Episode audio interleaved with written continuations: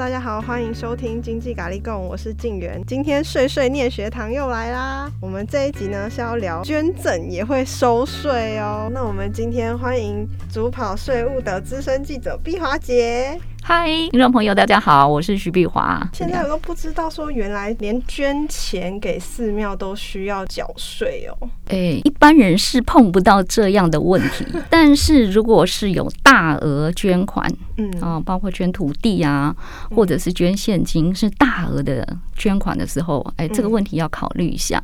嗯，好，那我先讲一下，比如说你去呃寺庙上香，嗯，然后捐个香油钱，嗯。那个不可能要我们缴税吼，应该是不会。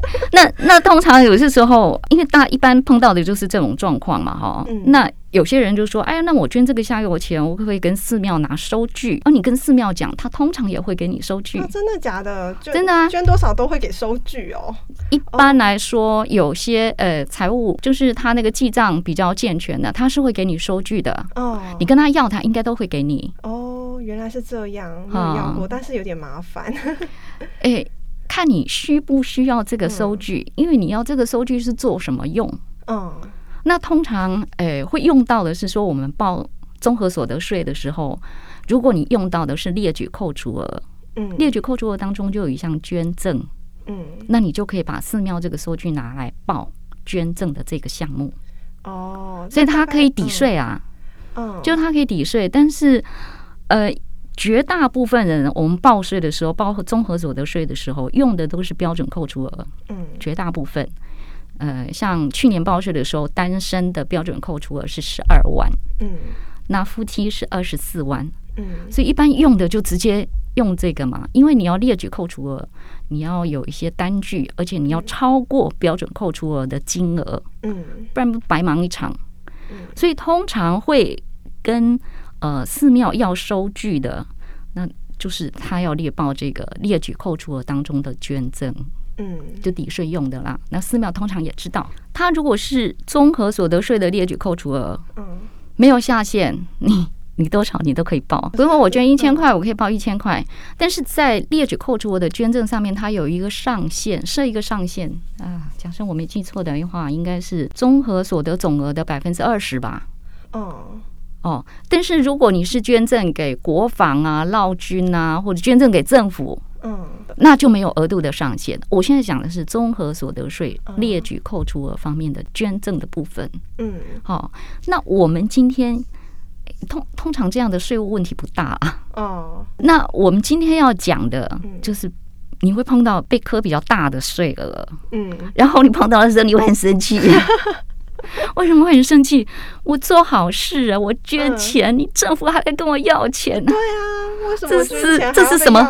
这是什么道理？哈，我们今天要讲的，好要讲的主题啊，主题注意哈，是捐赠给寺庙，单纯捐赠给寺庙。捐赠有分很多种啊，嗯哦，那我今天讲的是捐赠给寺庙，然后捐赠给寺庙，你会涉及的是赠与税。跟遗产税的问题，其实绝大部分人不会碰到这样的问题，因为如果是赠与税的话，你说我捐捐给寺庙，我如果一年没有超过赠与免税额两百二十万的话，嗯，那赠与税根本就扣不到，哦，所以没有这个问题。所以就是要超过这个钱，就一定会。对对对对对。那他怎么发现我有捐这些钱呢？哎，好问题。呃，我们直接讲个案好了。好。好听的故事来了，来来听故事。这个被查到的个案呢，哈，这个我们叫他梁先生好了。嗯，那他被查到的时候是一百零二年，好，因为核课期间卫生报案有七年，所以他是在五年后就一百零七年的时候，是在南区国税局啊发现哦，就课他赠与税。他是捐给台南的一家寺庙，嗯，那时候那一家寺庙不是财团法人，嗯，好。不是财团法人，这个是关键字。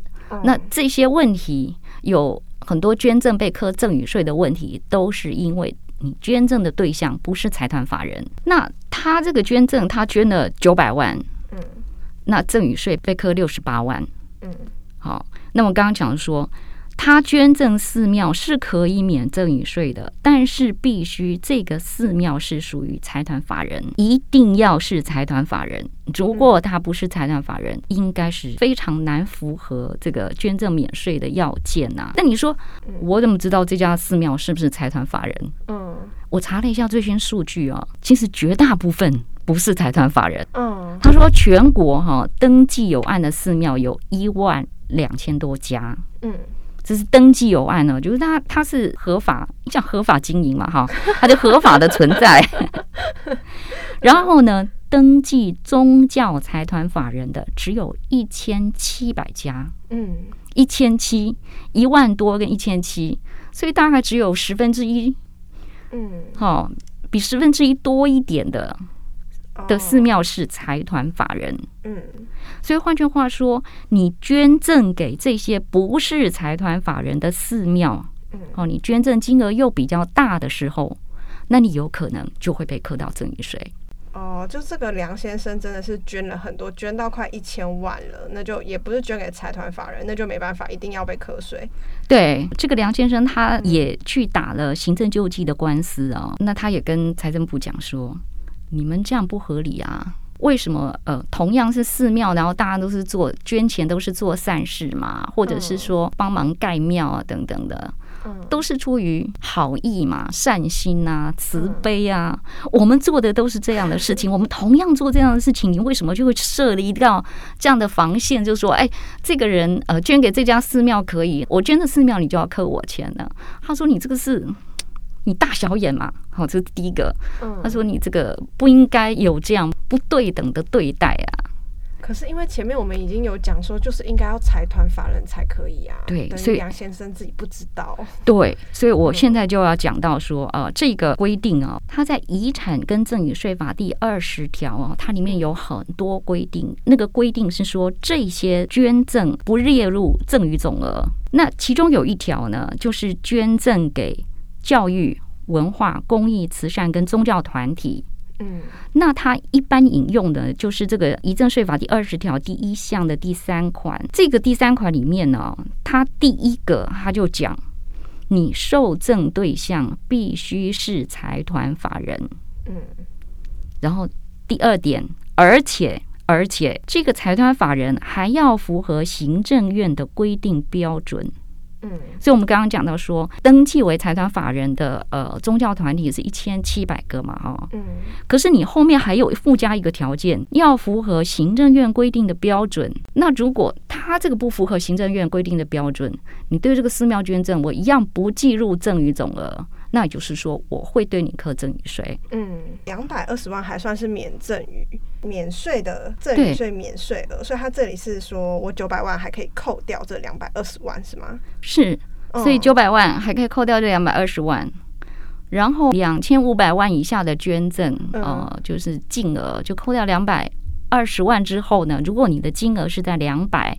五十呃两千五百万以下，嗯，那两千五百万以下的适用税率都是百分之十哦，所以他才扣六十。那这个像是他。像是我们之前前一集有讲的嘛，就是跟那个房屋的房屋的那些税有关。他们一开始第一次的时候不知道，国税局不是会给他们优惠减免吗？这个有没有啊？哎、欸，这个没罚款哦，这个没有罚款，他没有罚这个款，因为有些时候的争议哦，会觉得说，嗯、你说我没有符合规定，但他这个不是故意逃漏税，他是捐赠啊，嗯，他是把口袋里面的钱给出去啊，那你课人家税，你还罚他钱，所以因为他们可能会所以。大致、欸、这个庙可能是你自己家里的啊，你自己家里只是不想要付这个赠与税而已，才变成捐赠。所以他我们刚刚有讲到说有两个条件嘛，哈、嗯，一个条件是说，呃，你要是财团法人，嗯，第二个条件是说这个寺庙要符合行政院规定的标准，嗯，好，这个标准里面就其中有一项。嗯，有一项，它这个标准里面有六项，嗯，其中有一项就是规定这个，就是说你们家的人，你们家族的人哦，你们这个亲戚啊，嗯，在这家寺庙里面担任的董事，董事席次不可以超过三分之一，哦，担任的监事，监事的席次也不可以超过监事席次的三分之一，嗯，哦，他他就是避免说，哎、欸，就是你刚刚说的说，说我这个钱其实是左手出去放到我的右手的口袋，嗯，都还是我们自家，都还是我在掌控，嗯，对啊，他可能也是有这种呃，国税局不会猜说，哎、欸，其实你也有逃漏税嫌疑。就是你还是要去查这六项是不是有符合规定？对对对对对，嗯。那一般来讲，你说啊，我怎么会知道说我有没有符合这六项规定呢？我觉得好像是有点难的。我找一下资料哈，我给大家念一下这六项规定是虾米呢？第一项就是说，你不可以用任何的方式给予特定人。特殊的利益，好。第二项是说，这个组织在解这个寺庙，只要是解散以后呢，它这个解散以后的剩余财产，它要归地方自治团体啊，比如说归市市政府啦，嗯，好，或者是说要归政府主管机关指定的机关团体。嗯，好，就是说你你假设这个寺庙不经营了，好，剩余财产你也不能拿到自己的口袋里面去。嗯，那第三条就是刚我们讲的董监席次的限制，然后第四条是说，他这个经寺庙的经营呢。不可以去经营跟他创设目的无关的业务。然后第五条，这个寺庙的经营要很好，就是说他是依他的创设目的经营业务，而且办理具有成绩，香火要旺。好，那这个 不是，就是说你你完全按照按照按照你当初设定的目的去做，然后这个主要取得主管机关的证明，这个不是你自己说的，是主管机关要给你给你。呃，证明说，哎，你你的确的确是这样，好，经营的不错，这真的是好。然后呢，其实第六点是最重要的一个，就是说他要核定免纳所得税。嗯，哦，所以你看，他除了是财团法人之外，他这个财团法人还是要免纳税的。意思是说，我这个财团法人不是在赚钱的。嗯。哦，不是赚很多钱的财团法人，哦，不是利益导向的，就对了，对对对对对对，不是呃经经营很多呃卖很多东西啊，哦，然后去收取获利的，嗯，所以他必须免纳所得税。那他要你看，所以意思是说他这个还要报税的呢。他经营的要好，但是又不可以以那个利益为导向，那这样子好。那这样子要怎么去界定说，哎、欸，他是不是经营的很好嘞？哎、欸，所以要主管机关证明啊。但是我们一般去捐赠的人不会知道说主管机关有没有证明这家庙，还是说这家庙会贴出来说他自己？所以，所以我说我们一般去寺庙捐赠的时候，大概只会跟他拿收据嘛。嗯，我也不管这个收据里面上面是不是呃，收据上面盖的是不是有一个财团法人的，因为我们一般就是只是报税用。嗯。所以这个地方又讲到一个很多人都会误解的事情，就是说我以前也都捐赠给这家寺庙，这个寺庙也都开收据给我，我也都可以报综合所得税的列举扣除我的捐赠，嗯，哦，这个都没问题啊。那为什么我捐赠了一个比较大的金额，然后你就要来扣我赠与税？很多人出错是错在这里，因为他就觉得我综合所得税可以过啊，嗯，所以我赠与税你应该不会扣我，嗯。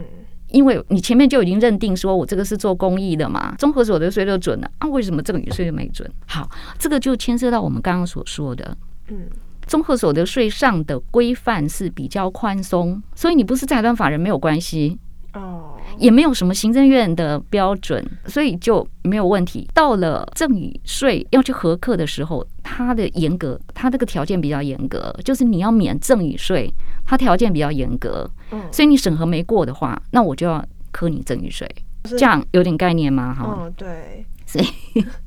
所以这样子的话，就是还是要很注意哎。有有有，因为有一个案子哈，就是我们叫他蓝先生好了，他这个也是一个很热心的人啊，交友广阔，所以他每年呢都会捐一点钱。嗯，那他这被磕的时候是一百零一年跟一百零二年，好，因为这两年呢，他捐的比较多一点，就是我超过我们刚刚说的赠与免税额超过两百二十万，嗯，所以他就被磕了。他说我这两年公益做的多，特别多，嗯，两年公益捐款还捐了三千万，哦，真的好，每一年都收到赠与税的税单，因为他是到到后面的时候。哦，才去核课，所以一次他就接到两张赠与税的税单，一年一张，所以一共是赠与税被扣了两百六十万。可是为什么国税局不早一点来课嘞？这样他就因为你要你要你要找到资料啊。哦，所以他们收集资料也也是也也是哎、呃，对，收集资料会有一段的时间。但这样捐赠的人也是挺倒霉的，如果早知道的话。所以他就说，你你在捐的时候，你要问对方问清楚。如果你是大额捐款的话，小的话没有关系啊，因为反正赠与税，如果你没有超过免税额的话，一般来讲你磕不到嘛。嗯。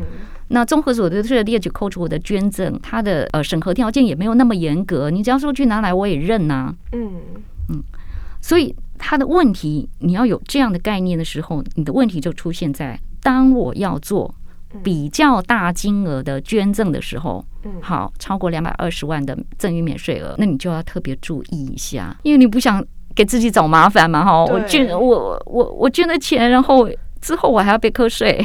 对啊，可能多数人都不知道免税额大概在多少。如果说，哎，我只捐免税额的话，也不会有后续这些问题。或者是我分开捐吗？不要一下子就捐那么多。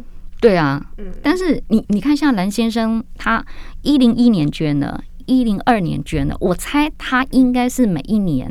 嗯，好，陆陆续续都大概每一年前都会出去一下，就是做一点好事啊。啊，你你看，我们来看一下哈，他因为这是诉愿案哦，诉愿案里面有他捐款的明细。他在一百零一年哦，捐给南鲲鯓代天府管理委员会两百六十万，好，捐给开基武庙管理委员会三十万。嗯，捐给台南市中国文化大学校友会两万五千块，所以这一年他捐了两百九十二万五千块，就超过两百二十万的赠与免税额。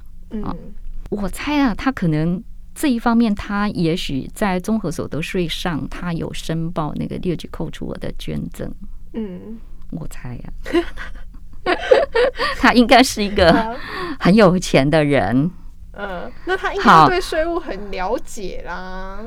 哎、欸，就就还会有这种事情。有时候阿萨利在捐款的时候，你不会想到，你看他一百零二年又捐给南昆生代天府管理委员会两千六百万，哦，这次又捐的比较多了，就因为他这次捐的比较多，所以他赠与税费扣的比较多。然后捐给天母三玉宫管理委员会两千块，哦，两千块还好嘛，哈。嗯。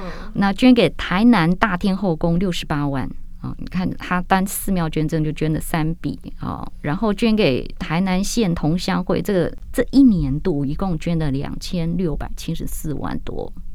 他这个是要总共统计出来的捐赠的同一年度，同一年度，因为赠与赠与是一个年度一个年度去算的，他赠与免税额是一个年度两百二十万，所以他不会把两个年度加总再去，不会，他就是一个年度一个年度给你算。可是，如果像是其他的寺庙，他们是属于有符合那六个条件的话，其实也不用算进去。但是今天他所有捐的都是没有在那六个条件里面的。因为他如果是符合条件的话，嗯，我们讲不计入赠与总额嘛，嗯，所以他加一加，哎，赠与总额之后，他就会把自己。这一条扣掉，就是你如果符合的话，比如说我们刚刚讲的那个南昆生呢，我们刚刚讲的说他是一百零一年、一百零二年的时候捐的，嗯。跟你现在假设你去捐给南昆生有没有问题？应该没有问题。我上网查了一下，他已经设了财团法人。可是他有没有达到那个主管机关觉得呃有好成就的标准呢？国税局的人讲哈、哦，他说你应该，如果你在你要做大额捐款之前啊、哦，嗯，他到底是不是财团法人？他有没有符合行政院的标准？他说其实你都应该。跟那个寺庙的人讲，就请他帮你把这些文件准备好。应该寺庙人都会知道，对吧？我们对对对对对对对，对对对对，他应该都会知道，他应该都会知道。如果不知道的话，就不要捐了。对啊，因为他到底有没有有没有缴税，你也不知道啊，你也没办法查，对不对？所以你当然是寺庙出证明给你说，哎，我是免税的啊。哦。那这样子的话是最好的。假如说我们要捐的话，对，不然的话，那、嗯、那其中有一项寺庙有没有办法提供给你啊？因为呃，我是不是优良那个要主管机关证明？对啊，那他就说，那你就叫那个寺庙给你切结，切结就是切结，说 我是优良的，我是优良的，还有这个东西。那我怎么知道？那如果到时候主管机关说没有啊，他没有到优良，但他却就是那庙自己却说自己优良的话，我们是不是又要倒霉了？嗯，那到时候呃，可能他要去找那个寺庙，呃，互相去商量一下。看看这个这个税到底 到最后谁出？捐钱之前还是先保护一下自己就是了。好，这个是对于呃寺庙捐钱，因为很多人呃，比如说盖大庙的时候，哦，他愿意捐很大一笔钱，甚至是说，哎，你跟佛菩萨请求他一件事情啊，哦，然后我们讲还愿啊，嗯。哦，还愿的时候也是有些时候你也会捐一个什么比较大的建筑物啊，或者是是是捐一笔比较大的钱啊，做个法会什么的，这种属于好几百万的哦，好，这个好几百万以上的，那我觉得都都还是问一下妙方好了，因为对他们来讲，这个是他的经常业务，他经常每次都要碰到的，所以他应该有成套准备好的东西给你才对。哦。那一般来说，捐赠的话是都会有记录吗？就是妙方那边会有所有的捐赠记录，是这样子吗？一般如果你是捐给财团法人的话，嗯，为什么叫财团法人？嗯，因为他就是要记账，所以他要报税的啊。哦，我们刚不是讲说你要是免税的财团法人嘛？嗯，那这样子的话，如果说不是财团法人，我捐了，那国税局怎么知道我有捐呢？哎，一个是刚刚我们讲过的那个综合所得税的。列举扣除当中的捐赠，嗯，这个是一个。另外一个，有些时候，哎，那就是也不知道啊，查什么资金流程啊，查一查就是觉得，哎，你怎么有这么多钱流到那个四方，或者是在查寺庙的时候反而回来的，不知道这个。就他们很很会查就对了，但是他不是不是那种全面性的扫啦，就是以这个国税局的人力，他现在也做不到全面的去扫啊。哦，但是就是哎，有些时候你如果真的是比较有钱的人，常常会是受到关注的对象。那所以刚刚先前那个梁先生，他不是后来有去，他有去打行政诉讼，嗨，就是他诉讼到哎，行政救济，我们通常第一关就是复查嘛，就是之前是税务员嗯。核给你的，那你想说哎我不服啊，好啊，那你找那个国税局的长官。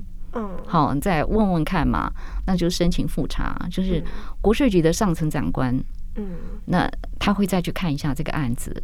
哦，那如果你的复查被国税局驳回了，好，那就诉愿，诉愿了财政部。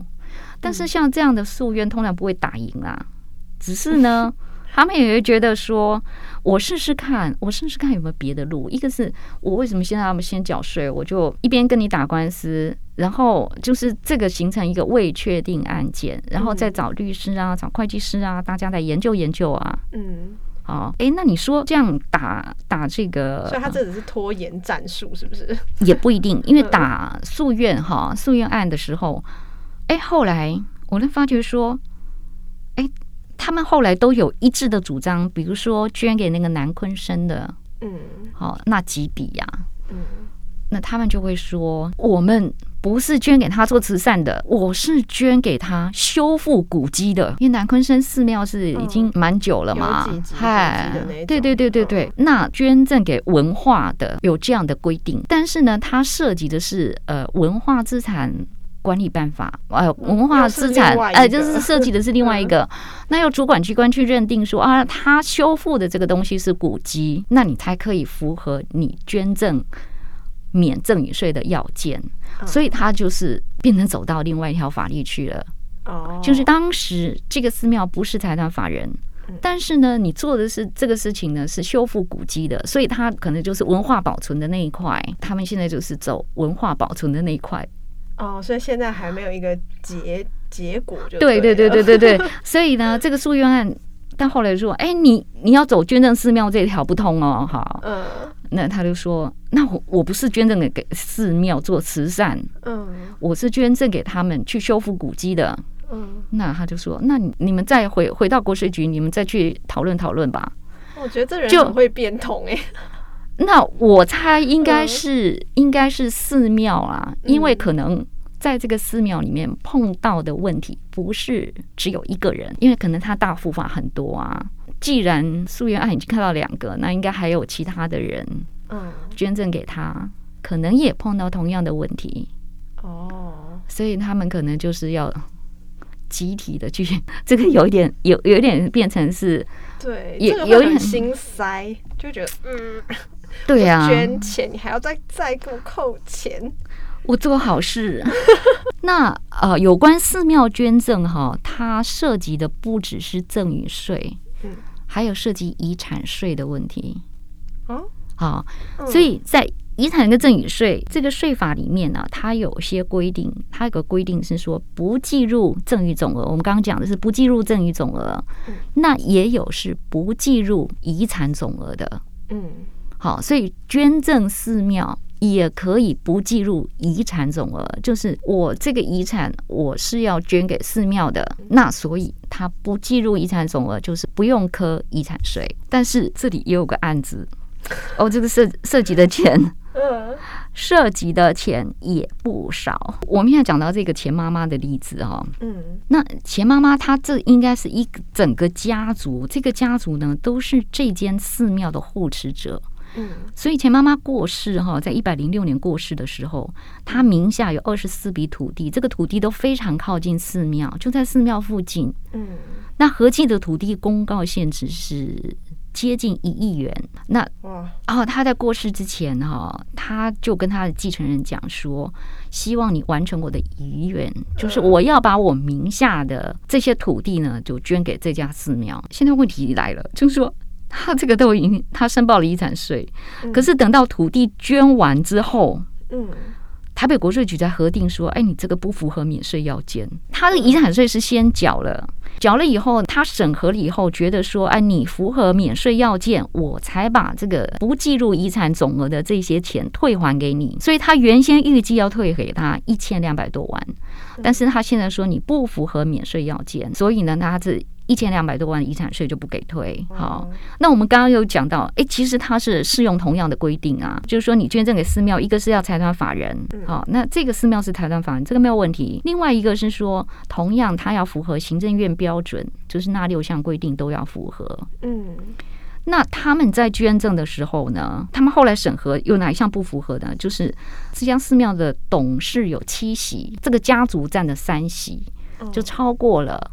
规定的三分之一，所以等于是说，哎，这个家族对这家寺庙是比较有掌控能力的，所以他们有这种左手换右手，是他们觉得你有这样的嫌疑，所以我我不给你扣。我觉得你这个有点是逃避遗产税，就是我们做的讲的遗产税的规划啦，所以他他不给扣。在这里呢，我们先了解一下哈，就是说。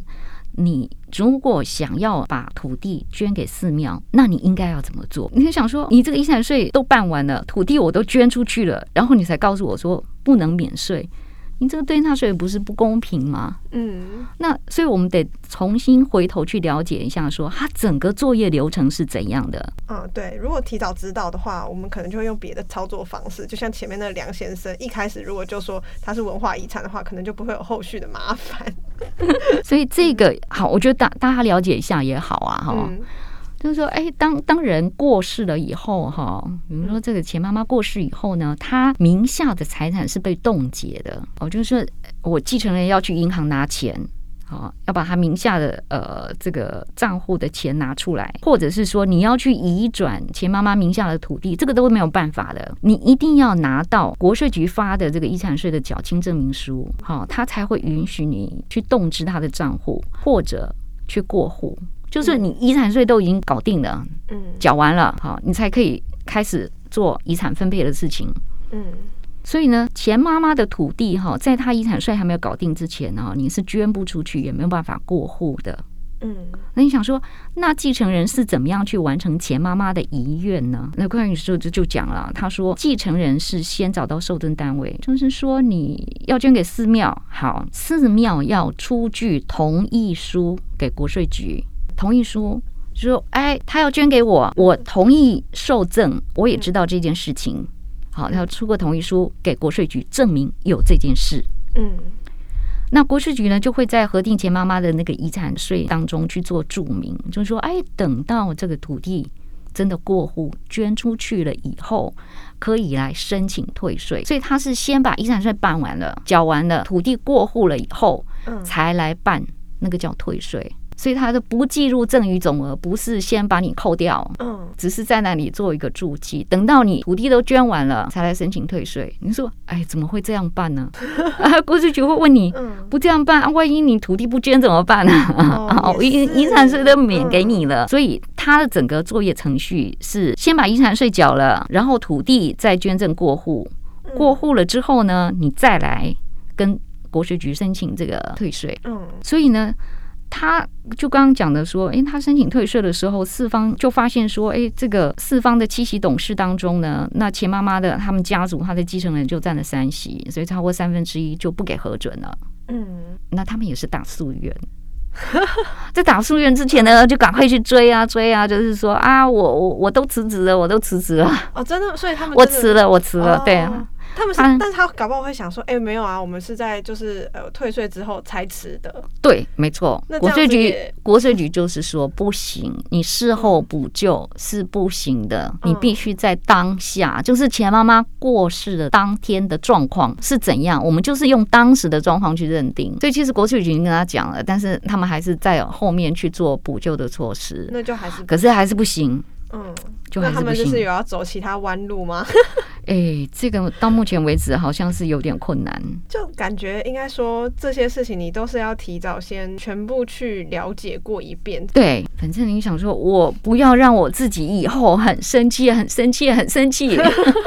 那 你就开口跟四方讲说：“哎、欸，我需要这样、这样、这样、这样。”然后呢，你把这些东西呢去跟国税局讲，就是说：“哎、欸，这样这些条件，因为就是当下嘛，嗯，就是在你赠予的当时，所以国税局有时候就是讲说，那你就先要他们把那个要件哈拿来我们看看嘛。”嗯，你就开口去要，你跟四方要。对，那这样子的话比较可以保险啊，才不会那么生气。对对对，你你不要事后都承诺了，你想说，哎呀，人都过世了啊，人家过世之前也都讲了，这个土地要捐的。嗯，你说之后不捐，好像也 大家彼此往来那么久了，这个实在是有点也说不过去啊。所以我觉得很多事情就是最好在事前先把它搞清楚，这样。应该就是因为很多民众都不会先去把它搞清楚，就想说，可是那没有想到说有这。这样的税务问题，所以大家想说捐赠嘛，捐赠我就是，对，我就是要做好事，对，就会你就会错过，就漏掉这种重要的资讯。对，那我们今天谢谢碧华姐，不客气，呃，也谢谢听众朋友，感谢大家的收听。如果有任何问题以及建议，或想跟我们聊聊，请不要客气，来信告知我们。喜欢我们的话，不要忘了到 Apple Podcast 帮我们留言评分五颗星。那我们下集再见喽，拜拜。